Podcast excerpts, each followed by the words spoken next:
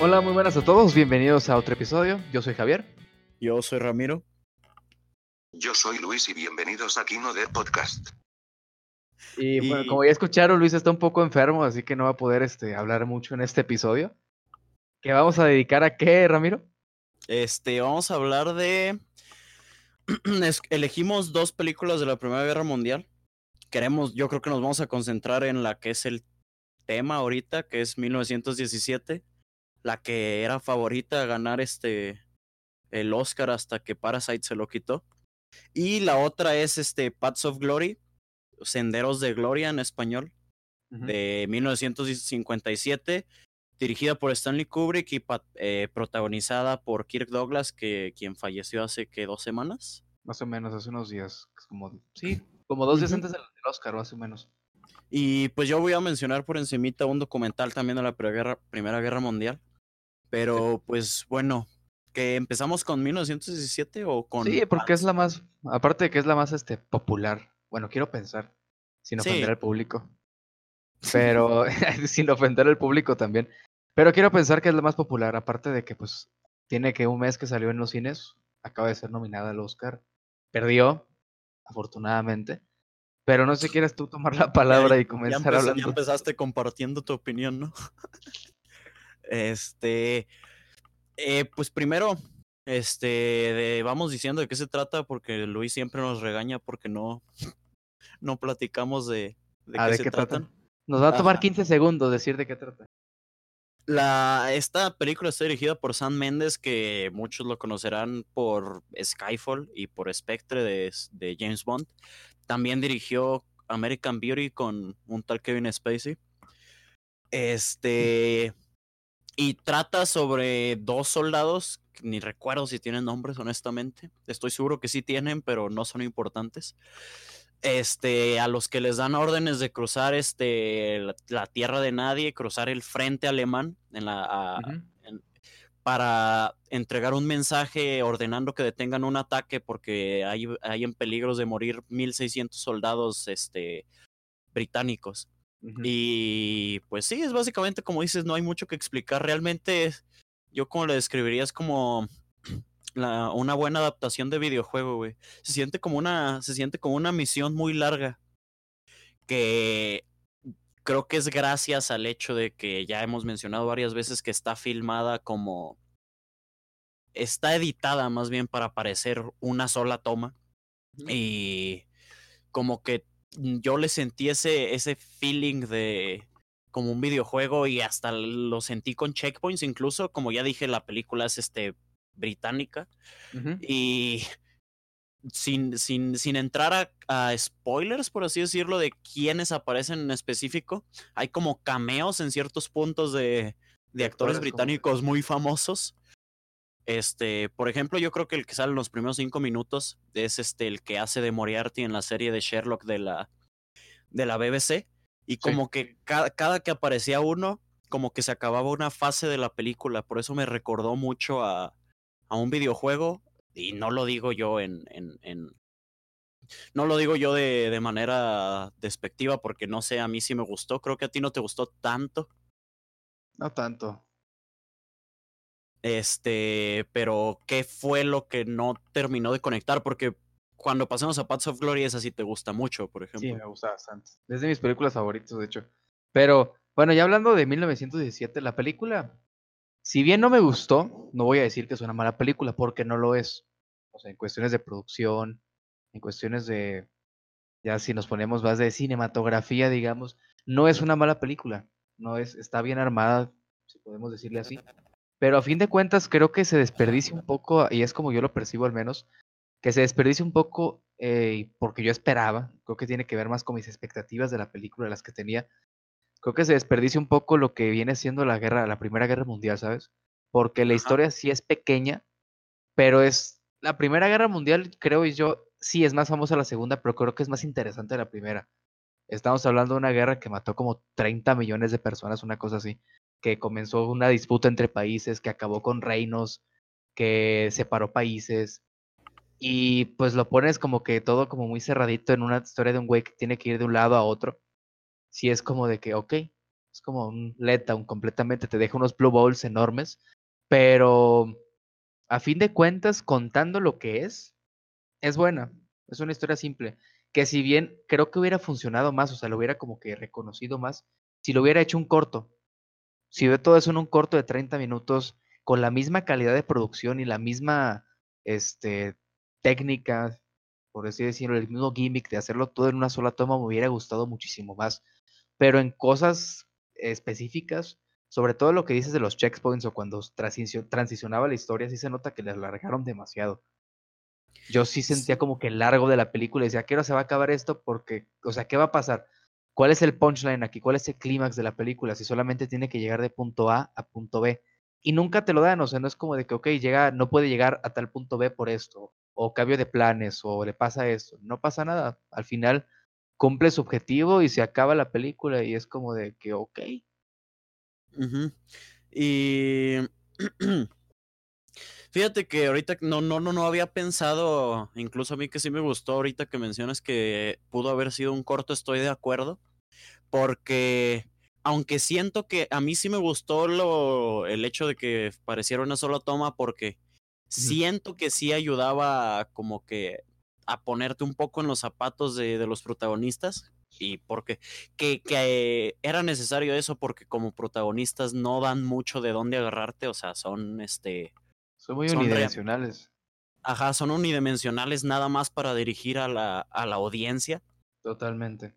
Entonces como que sí lo hacía más inmersivo el hecho de que fuera una sola toma, pero se rompía un poco eso porque cruzan muchísima distancia, se supone, en el tiempo que dura la, la película. Por ejemplo, hay una escena en la que entra a una, a una parte donde no se puede, donde se deja de ver el, el cielo.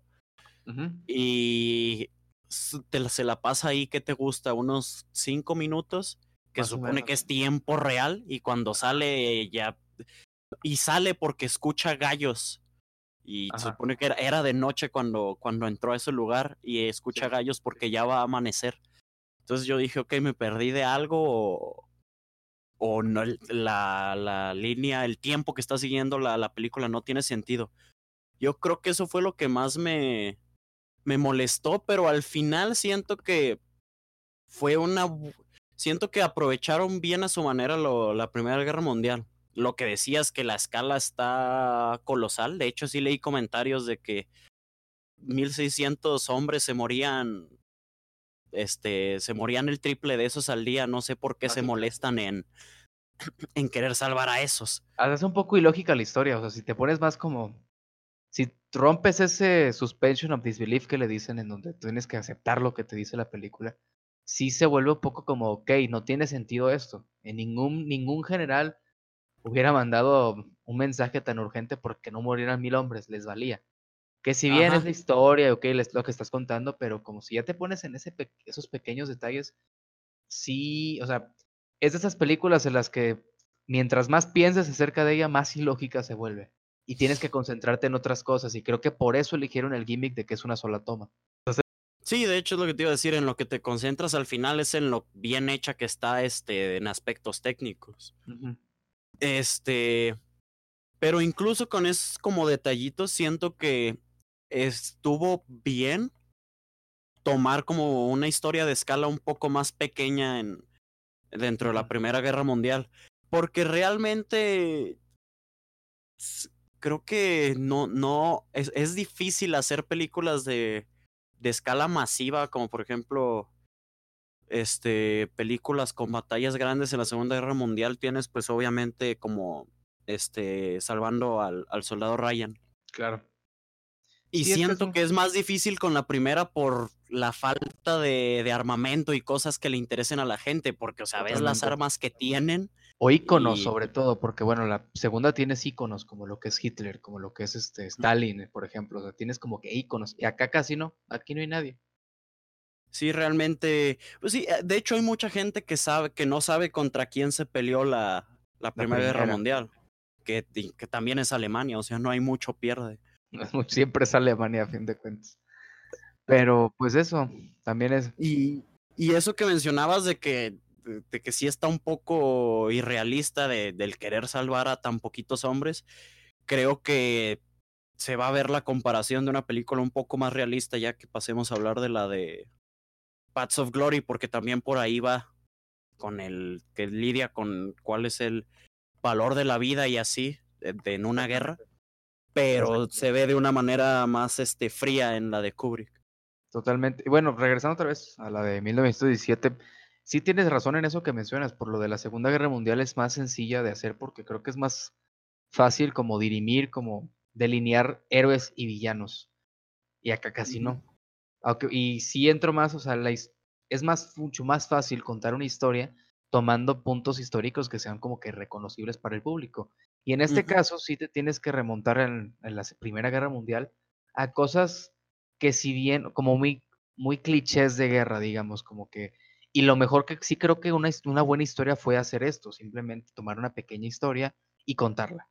Y ya no, no ya no aventarte a hacer una gran película porque hubieras terminado con una cosa épica como de tres horas y media y seguramente hubiera terminado el propósito de hacer una sola toma. Así que en ese aspecto sí creo que Sam Mendes acertó. Aparte que es este la forma de contar una historia más básica, lo hacía, lo hacía mucho Spielberg, por ejemplo. Y ahorita que mencionaste el caso de Sol- del soldado Ryan, es muy de películas así, sobre todo lo vemos en películas de desastre, como por ejemplo el Día de la Independencia o 2012 o etc, etc, en donde tienes una gran historia que involucra a todo el mundo, pero la cuentas a través de personajes que es una familia o un tipo salvando a sus hijos o algo así, ¿no? Es muy... Sí. y aquí como que retoman esos aspectos y digo, ok, estás haciéndolo como que lo más básico de, del cine a tu favor, porque es una historia creo que de su abuelo, no sé si entendí la dedicatoria ahí o su tatarabuelo tal vez, Sí. pero me parece bien, pero no como que la cosa espectacular.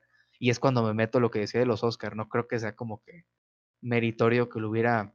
El reconocimiento de ser nominada, sí, pero no el reconocimiento que afortunadamente no se le dio. eh, de Y ser que la le dieron en otros premios. Que se lo dieron en otros premios. Que si bien, como ya me había mencionado, retomando un poco los episodios de los premios que hicimos, los otros premios sí se dan como que de, de medio consolación. Ajá, y digo que al final este ganó el que se merecía. Por ejemplo, bueno, no estoy, eh, me equivoco en que ganó efectos visuales, ese no se lo merecía, ya lo dijimos. Pero No. yo estaba pensando en el de, en el de cinematografía, que sí, Sí. las nominadas como The Lighthouse, que Que yo quería que también se lo merecían muchísimo. Sí. Pero realmente vas a estar viendo la película, vas a estar concentrándote en, en la cinematografía, tanto en el hecho de que sí hay varias partes en las que te das cuenta que, ok, la cámara pasó por una piedra, obviamente aquí se acabó una toma y, y le pegaron la, la otra, pero dentro de lo que cabe sí se ve muy convincente el, el gimmick. Y no solo eso, pero fuera del gimmick está muy bien filmada, que es este, que no es de sorprender porque el director de fotografía es este Roger Dickens, que no sé si me puede ayudar este Luis aquí, que ya tiene rato que no habla, a decir este en qué película también fue director de fotografía. No sé Deja, si que regrese, deja que regrese, es que está medio Sí, enfermo. no, no sé si nos está escuchando por ahí para que me apoye, pero antes de que, de que Luis diga la película, este, él también ha filmado películas como Fargo, que no sé si la has visto tú, la de los Cohen. Sí, O sea, Claro, todas las, todas las que ves filmadas por él, o sea, realmente son este impecables. Y creo que esta no es excepción, aunque a veces se siente limitada por el hecho de que como es una sola toma, siempre está girando todo alrededor de los personajes, como un videojuego, como dije. Pues a fin de cuentas eso. Y este, porque a fin, a fin de cuentas lo que mencionaba al principio no es una mala película y regresamos a lo mismo. Sí tiene aspectos sobre todo técnicos que las levantan sobre las demás. Y, y por eso creo que sí merecía estar dentro de los Oscars y sí merecía como que ese reconocimiento. Aunque, retomando lo mismo, no, no que pasara a mayores siendo como que la ganadora. Totalmente. No sé si antes de pasar a, a la de Paths of Glory tenga algo que decir. Este, Luis. Se encargó de la dirección de fotografía en mi película favorita, Blade Runner 2049. Bueno, este, un poco atrasadito, pero como dijimos, este, está enfermo. Entonces, este, ya, ya, ya saben dónde más ha participado Roger Dickens. y bueno, pues después de nuestra muy profunda opinión de, de 1917, como siempre, ya saben, Claro. aquí, contenido de, de calidad. Por supuesto. Ahora sí, Somos el mejor podcast de cine de, de México, obviamente. Este, no tenemos mucha competición, pero este, le competimos por al de Chumel, también voy sobre ellos, aunque no hablen de cine. Este, pero bueno, ahora sí vamos a hablar de Paths of Glory, Senderos de Gloria. Eh, como ya dije, está dirigida por Stanley Kubrick y esta película este, se centra en un juicio de, de guerra en una corte marcial, este, donde un oficial, este, que interpretado por Kirk Douglas, Kirk Douglas, este, se llama el coronel Dra- Dax, el personaje, este, y él se encarga de defender a tres, este, tres soldados a los que básicamente están usando de, de chivos expiatorios a quien echarle la culpa por una operación fallida. Este, eh, como dijimos, ya seguimos en el tema de la Primera Guerra Mundial y no sé si quieras empezar tú a hablar de, de esta. Pues mira, lo primero que quería decir y que creo quiero destacar, Stanley Kubrick tenía 28 años cuando hizo esta película. Y bueno, para los que quieran dedicarse a la dirección de cine o tengan ese sueño, para que lo tengan muy en cuenta, tenía 28 años cuando hizo esta película. Ya que la vean, entenderán por qué lo estoy mencionando. Pero bueno, ya tomando la película, a mí me gusta bastante y lo mencioné hace, hace unos momentos cuando estábamos hablando de 1917, porque es una cara diferente de una historia que trata sobre la guerra. Porque usualmente, como ya bien decía en, el, en mi opinión pasada, lo que hacen es contar una historia como que simple, en donde son buenos contra malos, ¿no? Y tenemos a los buenos que quieren ganarle a los malos, y hay disparos, se tienen que mover de punto A a punto B y luego al punto C, se acabó la película. Se muere fulanito, se muere tal. Es todo. La mayoría son así, pongan la que me pongan. Salvado, salvando al soldado Ryan, la de la caída del halcón negro, la de Dunkerque, la que me digas. En este caso, yo cuando vi esta película me sorprendió que siendo tan vieja, de los 50, 57, como ya bien dijiste, tuviera otro giro, tuviera otra forma de contar la misma historia. Y en este caso, creo que hubiera preferido algo así la de 1917, porque si bien tratan sobre la misma guerra, y aquí tampoco la tratan en el gran aspecto que fue, de, como es una guerra que destruyó imperios y todo eso, la historia pequeña que cuentan es bastante interesante. ¿Y por qué digo que es diferente? Porque aquí, como dices, es la historia de un soldado, bueno, un este, general, que está defendiendo a tres soldados que están siendo acusados injustamente de traición a Inglaterra. Si es Inglaterra o es Francia. Es, este, es Francia. Es Francia, sí. Están siendo acusados injustamente de traición a su país. Y los defiende y es la película que hasta se pone existencialista y humanista porque trata sobre esos temas de, la importancia real de la guerra y de lo que trata la guerra de donde simplemente es gente agarrándose a golpes. Y me interesa por eso, porque es una es una película de guerra, pero trata sobre todo menos sobre guerra. Al contrario, es anti, este, Es antiguerra. Ajá, es antiguerra básicamente la película y creo que se comienza a denotar bastante lo que iba a hacer después este Kubrick, que, es un director que se sale como que del guion, como del molde. Es Y su segunda película, creo, ¿no? Es su segunda película, si no la primera, creo que es la segunda. Ahí sí les fallamos con el dato, somos muy cinéfilos, pero somos malos con las fechas. Este, pero por eso me gusta bastante la película y por eso se la recomiendo, porque es una película de guerra que trata sobre todo menos sobre guerra. Y la actuación de Kirk Douglas, en paz descanse, es espectacular, digo. Le lleva la película él escena con escena, es bastante fuerte y sobre todo porque le meten temas densos a lo que está diciendo. Sí, porque eso que dijiste de que no e- es una película de guerra que no es de guerra y no solo se trata sobre que el mensaje te diga que la guerra es mala, porque al final realmente, por ejemplo, también la de 1917 lo puedes reducir a, a eso, en ningún momento te dice inscríbete a la a la militar, por ejemplo, como Ajá. pueden hacerlo algo, algunas otras películas. La Pero lo que tiene de, de Clint Ah, Eastwood. sí, de Clint Eastwood. Este, que no me sorprende porque es moderna. Le interesa más a, a, la, a Estados Unidos que te inscribas ahorita. Pero me desvío. Este, lo que tiene esta es que ¿qué se te hace que hayan en, eh, que, que estés en el frente de la guerra? ¿Unos 20 minutos de, de una hora y media que Sí, dura? es la introducción de la película antes de que llegues al clímax. Son como 20, Sí. 25 minutos y no es como que la gran cosa. Y también aquí se muestra el genio del director, en este caso Kubrick, porque conoce las limitantes de la época y sabe que no tiene las capacidades para mostrar lo que fue la Primera Guerra Mundial. Así que se limita a contarle las trincheras y después irse a otro lugar. Regreso a lo mismo. Aquí creo que sí, ganó efectos visuales este, la de Sam Mendes, pero creo que se enfocó más en eso que en contar una historia que fuera interesante. Y estamos hablando de unas películas que las separan por 60, 65 años, así que sí, la calidad es distinta. Sí, y acá pues, este, como ya dijimos, toda una hora y diez minutos te la pasas en, en, en este, pasillos, en cuartos, que mientras juzgan a los soldados los ves en sus calabozos, porque obviamente los tienen, los tienen prisioneros antes, eh, antes de juzgarlos. Y, es difícil meterse a platicar ya de como de específicos de lo que sucede durante la, durante la película, porque después de que los acusan realmente es solamente un juicio. Entonces, si has visto, si han visto juicios en películas, aunque sea una escena de cinco minutos, es más o menos eso.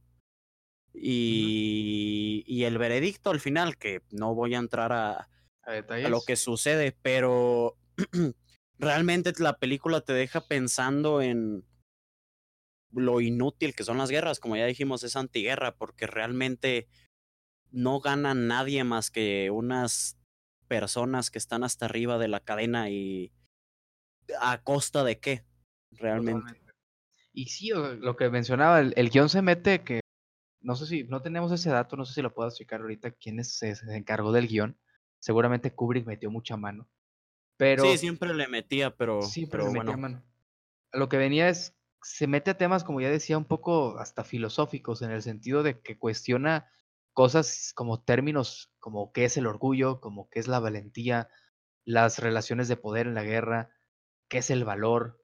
Etc. O sea, de eso trata la película, son cuestionamientos constantes y me gusta eso porque se es, es tratado como si fuera como una tesis, en el sentido de que es primer tema y hay argumentos y hay contraargumentos y lo vas notando y lo lleva muy bien Kubrick sin llegar a ser la película aburrida, inclusive en cosas que pueden llegar a serlo.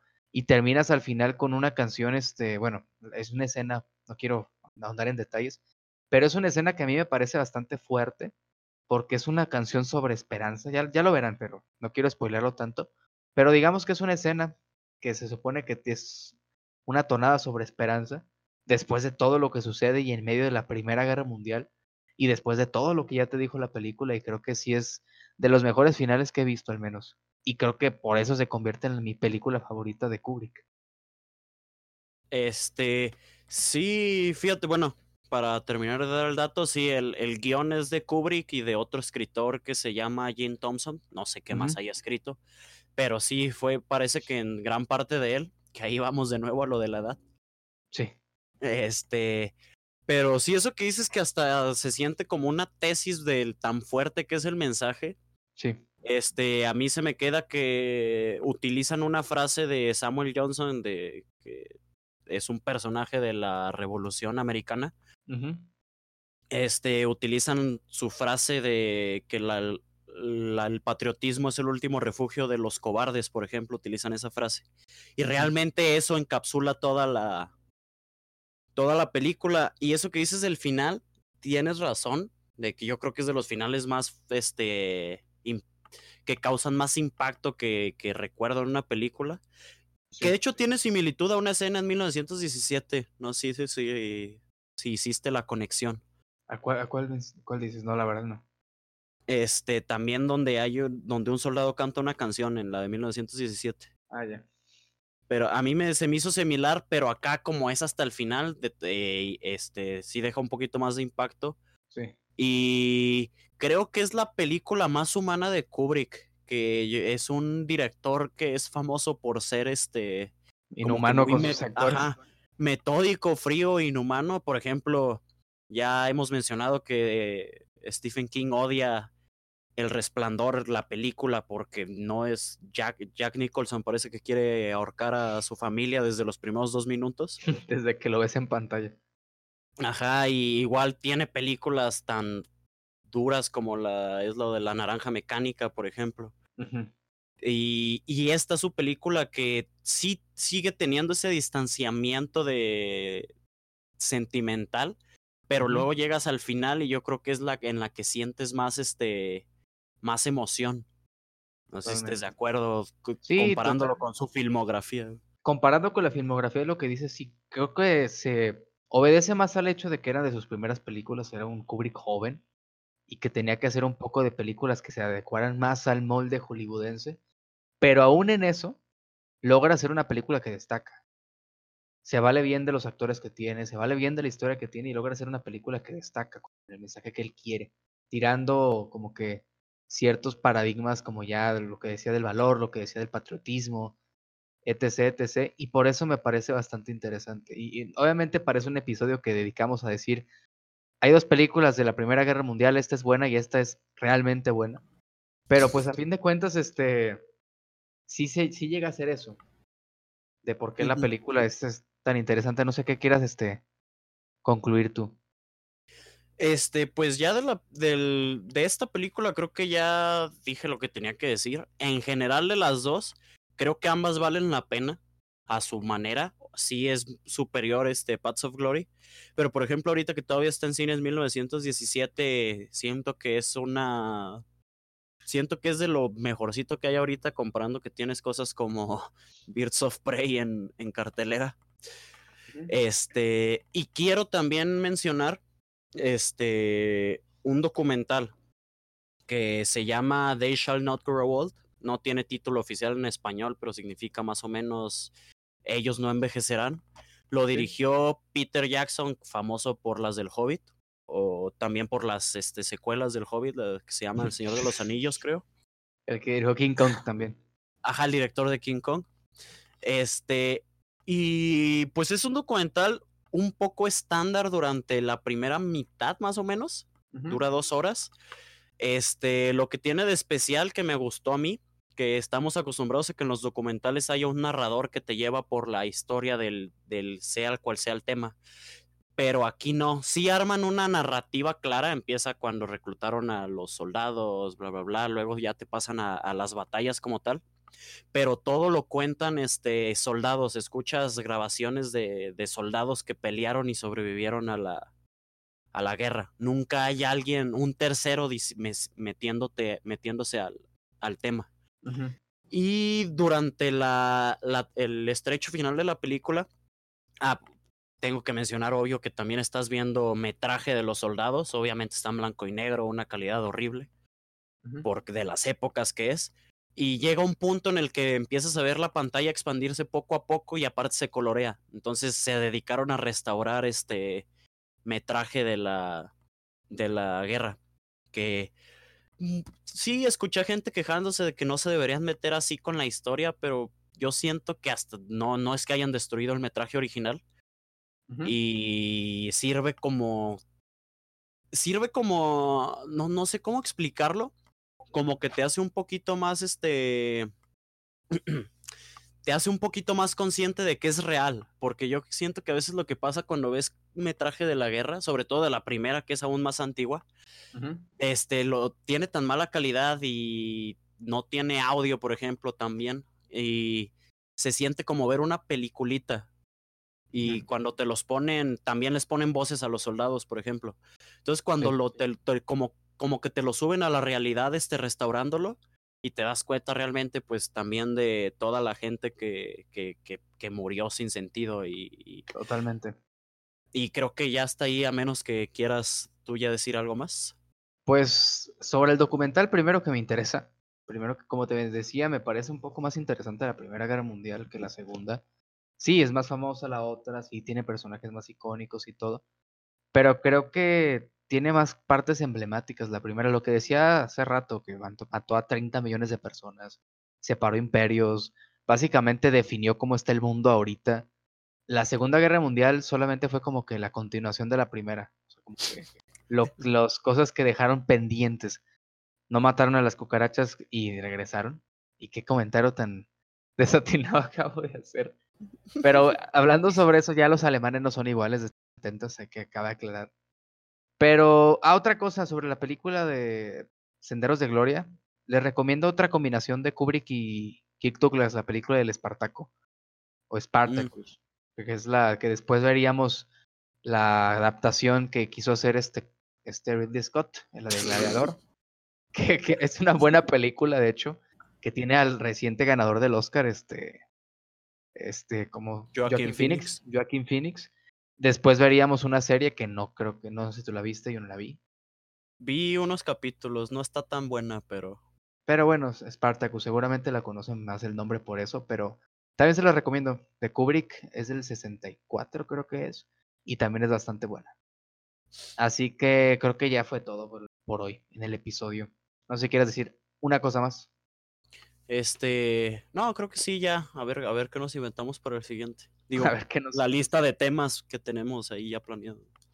Pues como ya dijimos a la, a la gente del episodio pasado, seguramente haremos un especial de películas en español, ya sea nacionales, ya sea iberoamericanas, pero es lo que tenemos en mente. Así que yo me despido, yo soy yo fui Javier, yo soy. Este, yo soy Ramiro. Y yo soy Artur Fred. Nos Y- despedimos. Pues bueno, nos vemos la próxima.